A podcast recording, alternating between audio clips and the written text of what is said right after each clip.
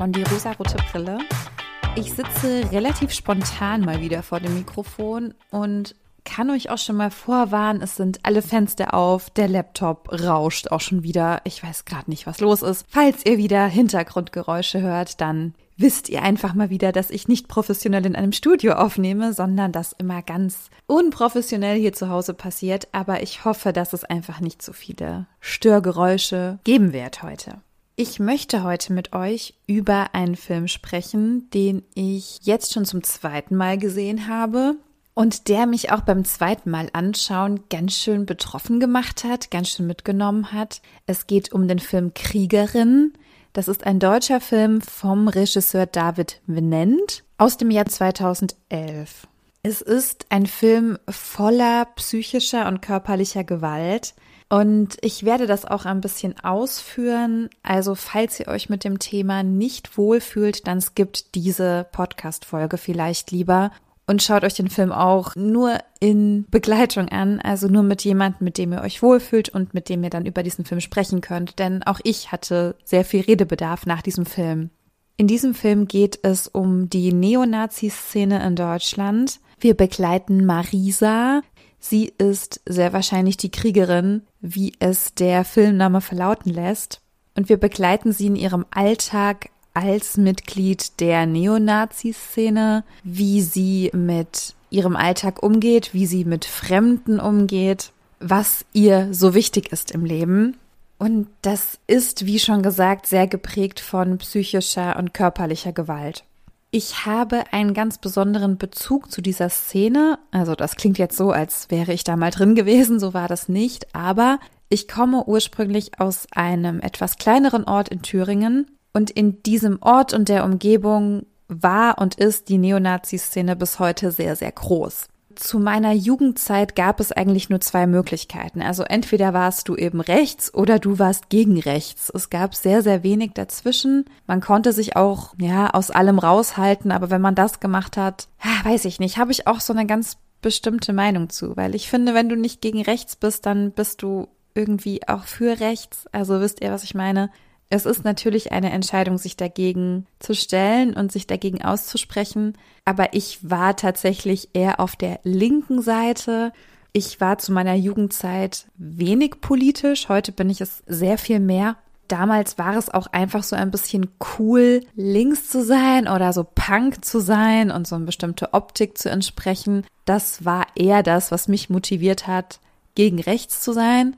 Aber zumindest waren meine ganzen Freundinnen um mich herum genauso wie ich. Und dann war man einfach stark gegen rechts, vor allem weil eben die Gruppierung der rechten Szene sehr, sehr groß war und sie bis heute ist. Vielleicht habt ihr das mitbekommen, es gab vor ein paar Jahren ein sehr großes Rechtsrock-Konzert in Thüringen. Und man hat auch mit dem Organisator und dem Vorsitzenden dort gesprochen der kommt auch in einem Interview zu Wort und der bezieht auch Stellung dazu. Also, ne, redet ist natürlich total klein und es ist ja alles gar nicht so schlimm und wir sind ja gar nicht rechtsradikal. Aber genau dieser Mensch, der da vor der Kamera steht, den kenne ich nicht persönlich, ich habe nie mit ihm gesprochen, aber man weiß, wer das ist. Also bei uns im Ort wusste man einfach, wer das ist und was der macht.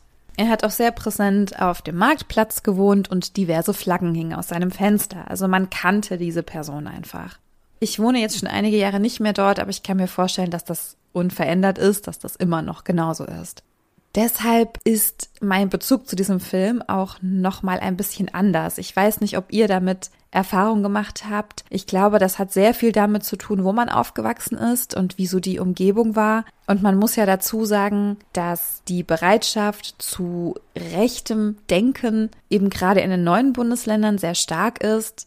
Ich finde nicht, dass es das irgendwie entschuldigt, aber ich finde einfach die Geschichte von den Menschen in den neuen Bundesländern, das ist eine krasse Geschichte. Wenn man überlegt, dass es einen unfassbar schlimmen Weltkrieg gab, der dann dadurch aufgelöst wurde, dass Deutschland in vier Teile geteilt wurde, dann später in zwei Teile es die DDR gab, die auch, obwohl der Name es so vermuten lassen würde, keine Demokratie war, und man in sehr restriktiven Verhältnissen gelebt hat. Und dass nun diese neue Zeit nach der Wiedervereinigung noch ein weiteres Trauma war, mit dem die Menschen nicht einverstanden waren. Also sie wurden über Jahre hinweg mehrfach durch verschiedene Instanzen traumatisiert. Und warum man dann so an diesen alten konservativen Werten festhält, kann ich irgendwie verstehen.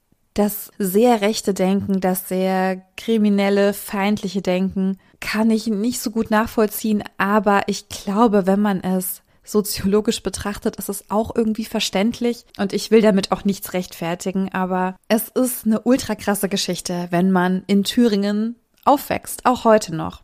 Ich versuche gerade mal wieder den Bogen zum Film zu machen. Ich konnte einfach das Leben von Marisa nachempfinden. Einfach die Art, wie ihr Alltag vonstatten ging, dass sie immer wieder den gleichen Alltag hatte. Klar, das haben wir irgendwie auch alle aber ihre Freizeit einfach sehr viel anders aussieht als die von uns, hoffe ich zumindest. Marisa ist in einer Gruppe von rechten Leuten. Und sie vertritt die Werte, die diese Menschen teilen, und diese Werte sind in allererster Linie stark ausländerinnenfeindlich, stark diskriminierend, stark gewalttätig. Die Gruppe, in der sie sich bewegt, greift regelmäßig Menschen an, die nicht weiß sind, die nicht als deutsch oder als zugehörig gelesen werden. Sie ist eine ganz typische Nazi-Braut. Das ist ja auch so ein Wort. Ich weiß gar nicht, ob das von Außenstehenden verwendet wird oder ob das nicht auch von den Menschen verwendet wird, die sich selbst so bezeichnen. Also ihr, ich werde ein bisschen wirr. Ich hoffe, ihr kommt noch mit. Marisa ist jedenfalls sehr stolz darauf, so gegen etwas zu sein. Sie ist voll mit Hass und dieser Hass schlägt eben daran aus, dass sie sich gegen Menschen wendet, körperlich. Sie arbeitet als Kassiererin in einem kleinen Supermarkt und dort kaufen regelmäßig zwei Jungs ein, die wohl geflüchtet sind. Also es sind zwei Brüder und sie bekommen Unterstützung, indem sie Lebensmittelgutscheine bekommen und dann eben in dem Supermarkt dort einkaufen. Und Marisa weigert sich, die beiden zu bedienen. Ihre Gruppe trifft die beiden dann noch irgendwann am See an. Dort werden sie auch angegriffen. Sie werden sehr körperlich und was ziemlich krass ist, Marisa ist voll aufgedreht, voll mit Hass, voll wütend. Und sie verfolgt die beiden, die dann mit dem Motorrad wegfahren. Sie verfolgt sie mit dem Auto und sie rammt das Motorrad. Und es scheint erstmal so, als wäre dabei einer der beiden Jungen gestorben. Später im Film sagt der andere Junge, dass dem nicht so sei, dass es seinem Bruder gut geht, er jetzt aber woanders ist, dass er weggegangen ist.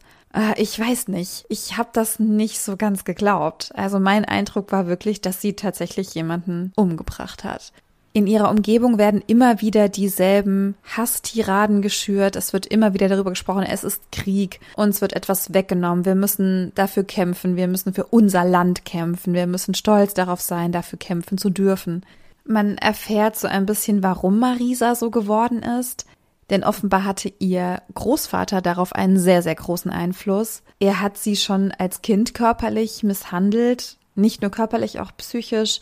Es gibt eine Szene, in der sie mit einem vollen Rucksack, also einem Rucksack voll mit Sand oder mit Steinen, muss sie eine bestimmte Zeit alleine irgendwo entlang wandern und dann irgendwann empfängt er sie und ist stolz auf sie, weil sie hat das jetzt geschafft. So wird sie zu einer harten Deutschen und so wird er immer stolz auf sie sein.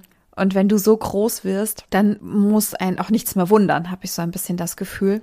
Marisa steht auch im starken Konflikt mit ihrer Mutter, was wahrscheinlich in einem bestimmten Alter, sie wird so um die 17 sein, auch ganz normal ist. Aber ihr Großvater liegt im Krankenhaus oder im Pflegeheim und sie geht ihn regelmäßig besuchen und ihre Mutter weigert sich, ihren eigenen Vater zu besuchen. Und Marisa ist sauer auf ihre Mutter und ihre Mutter ist sauer auf sie. Und ganz am Ende wird aufgelöst, warum dieses Verhältnis zwischen diesen drei Personen so ist, wie es ist. Für Marisa war der Opa einfach immer so das Vorbild. Ja, er war immer für sie da. Er hat sie ja abgehärtet und stark gemacht und hart gemacht für die Welt. Er war einfach immer so dieser Unerreichbare, der einfach alles richtig gemacht hat. Und Marisas Mutter erzählt ihr, dass er zu ihr gar nicht so war. Er hat seine Tochter körperlich misshandelt. Er wollte das Kind aus ihr rausprügeln, als sie ihm gesagt hat, sie sei schwanger, also Marisa. Und erst seit sie auf der Welt ist, hat er seine Meinung geändert. Aber er war wohl ein sehr, sehr schlechter Vater, ohne Liebe, ohne Zuwendung, die er Marisa ja auch nur in der Form gegeben hat, dass er sie stark manipuliert und missbraucht hat. Marisa klammert sich dann natürlich an ihre Freundinnen, die aber keine engen Freundinnen sind. Also sie hat einen Freund, das ist der Anführer der Gruppe, meine ich. Er kommt doch ins Gefängnis, da sind natürlich alle ganz stolz, ja, und sie wartet auf ihn. Ich weiß nicht, warum er ins Gefängnis gekommen ist, aber ja, es wird etwas Schlimmes gewesen sein, davon gehe ich einfach mal aus. Marisa ist absolut unsolidarisch mit anderen Frauen, was mich auch nicht wundert bei diesem, du musst hart sein, du musst stark sein, du darfst keine Schwäche zeigen, denn in ihrer Gruppe findet ein Missbrauch statt mit einem anderen Mitglied dieser Gruppe, eine junge Frau, die betrunken ist und die von ihren vermeintlichen Freunden ausgenutzt wird. Und Marisa duldet das. Sie greift nicht ein, sie sagt nichts, sie lässt es einfach zu und denkt sich wahrscheinlich, naja, selber schuld, ne, wenn sie zu viel getrunken hat. Es ist so, so schwer mit anzusehen. Es ist so hart, dass da ja auch gar keine tiefe Verbindung zwischen diesen Menschen ist. Weil sie das ja einfach nicht spüren, weil man hauptsächlich stark und voller Hass sein muss. Das ist das, was sie verbindet. Ich hatte ja schon erwähnt, dass sie in diesem krassen Hassmoment das Motorrad rammt und wahrscheinlich einen Menschen tötet. Also ich bin bis jetzt davon überzeugt, dass er wahrscheinlich gestorben ist, weil man ihn einfach gar nicht mehr sieht. Aber ab diesem Moment beginnt bei Marisa eine Art Reue, eine Art Hinterfragen denn der überlebende Bruder, er heißt Rasul, geht weiter bei ihr einkaufen und er bittet sie irgendwann um Hilfe, beziehungsweise sie connecten auf irgendeine Art und Weise miteinander und sie hilft ihm, sich zu verstecken, weil er eigentlich ein unbegleiteter Minderjähriger ist und er nicht alleine reisen darf, er aber unbedingt nach Schweden weiterreisen will, weil dort seine Familie lebt. Und sie hilft ihm letzten Endes sogar. Sie beschützt ihn vor ihrer Bande. Sie gibt ihm einen Platz zum Schlafen. Sie gibt ihm auch Geld, damit er zu seiner Familie nach Schweden kann. Ich habe mich bei diesem Moment gefragt, gut, dass ihr das passiert ist, gut, dass sie diese Reue empfindet, gut, dass sie ihm hilft. Aber wie soll das Ende aussehen? Also wird sie es einfach verschweigen, dass sie ihm geholfen hat? Wird es einfach niemals jemand rausfinden? Sie wird gesehen, sie greift auch nochmal ihren Partner an, der auch übrigens überhaupt kein Einfühlungsvermögen hat, überhaupt nicht für sie da ist, als ihr Großvater stirbt. Sie greift ihn an und sie hilft Rasul. Und leider kommt das alles raus und in dem Moment, in dem sie Rasul in das Boot setzt, das ihn nach Schweden bringen wird, wird sie tatsächlich von ihrem Partner bzw. Ex-Partner erschossen. Dieser Film enthält also auch noch einen Femizid, als wäre er nicht schon schlimm genug, passiert auch noch das. Das Ende des Films ist Marisas Tod, getötet durch ihren Geliebten, durch ihren Partner, der sich in so einem Moment gegen sie wendet, weil sie gegen eines der wichtigsten Werte verstoßen hat, nämlich einem Fremden, einem Ausländer, einem Flüchtling zu helfen. Tiefer hätte sie wohl nicht mehr sinken können. Das heißt, sie musste aus dem Weg geräumt werden bzw. bestraft werden und ihr Tod wurde einfach in Kauf genommen. Es ist einfach eine so irre, schlimme Geschichte und trotzdem ist sie feministisch.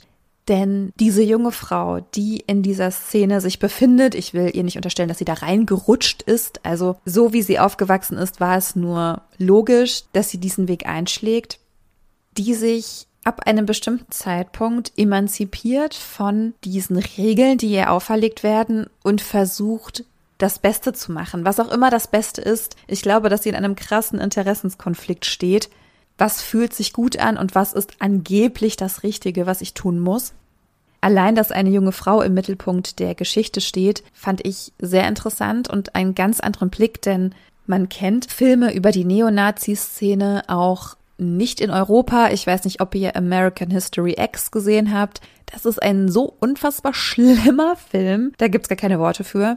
Ich war fix und fertig nach diesem Film. Aber auch da geht es um die Szene, auch da geht es um einen Ausstieg. Aber auch da stehen eben die Männer im Mittelpunkt. Man muss dazu sagen, dass ein Großteil der Menschen, die sich in der rechten Szene bewegen, männlich sind.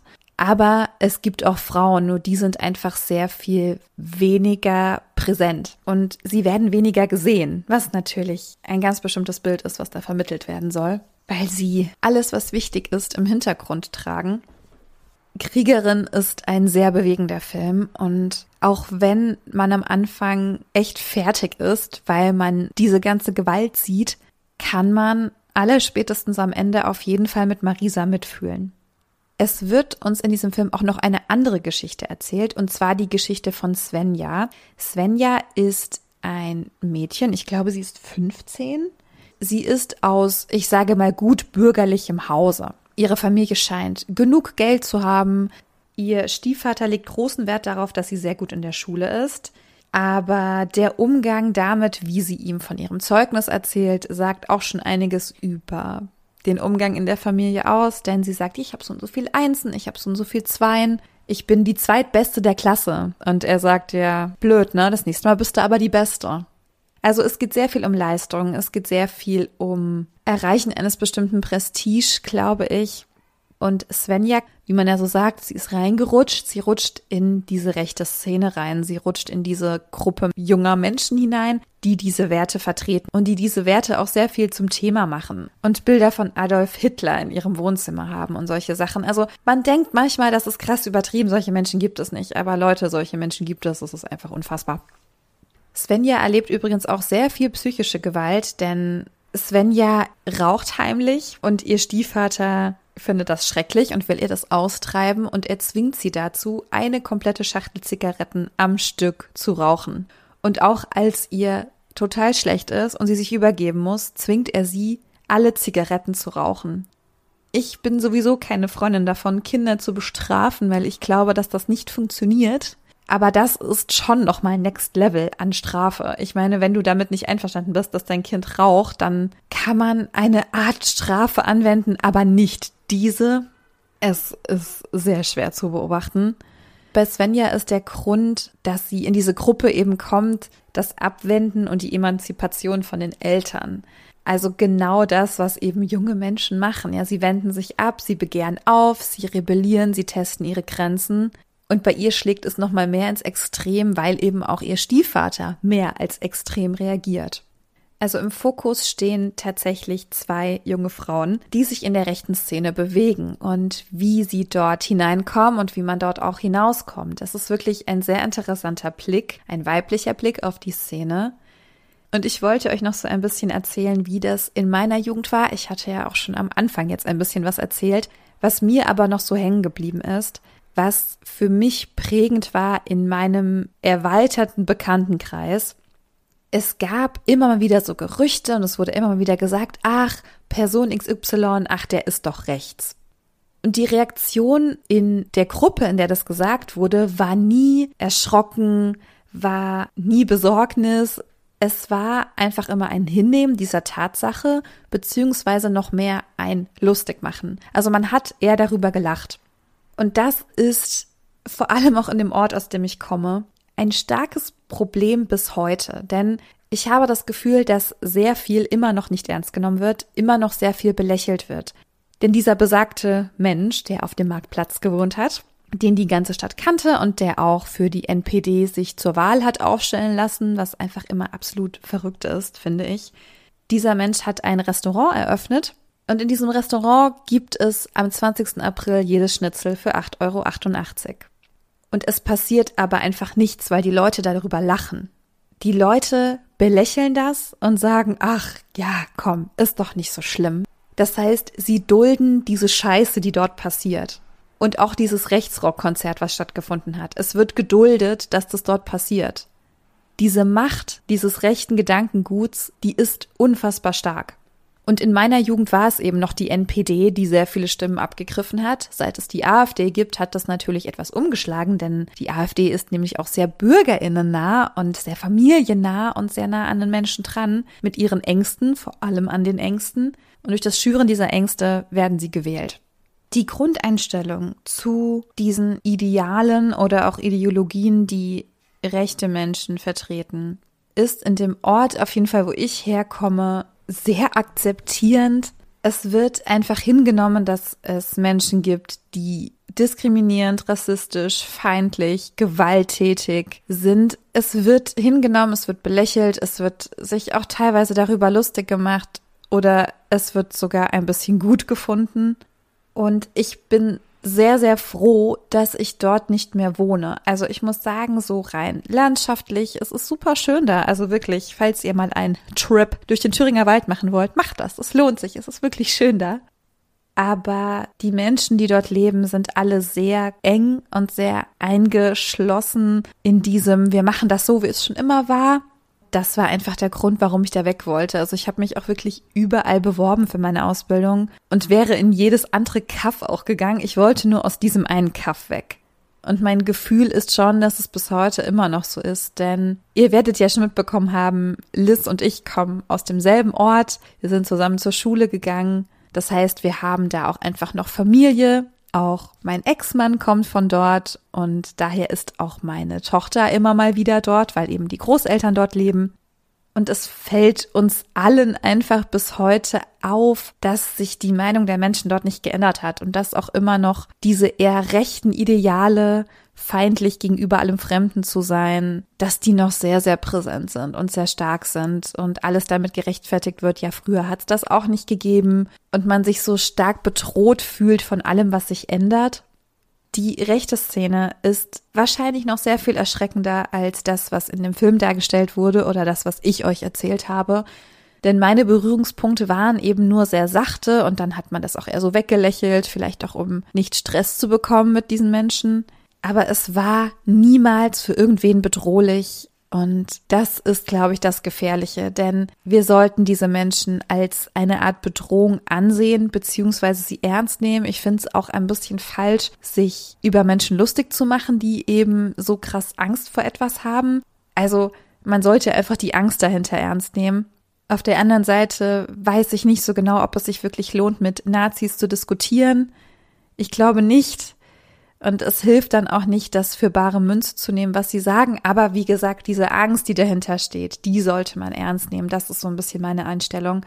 Aber ich habe auch zum Glück heute keine starken Berührungspunkte mit Menschen, die so denken. Und wenn, dann sind sie nicht in meinem näheren Umfeld. Das ist ein großes Privileg, dass ich mir das aussuchen kann.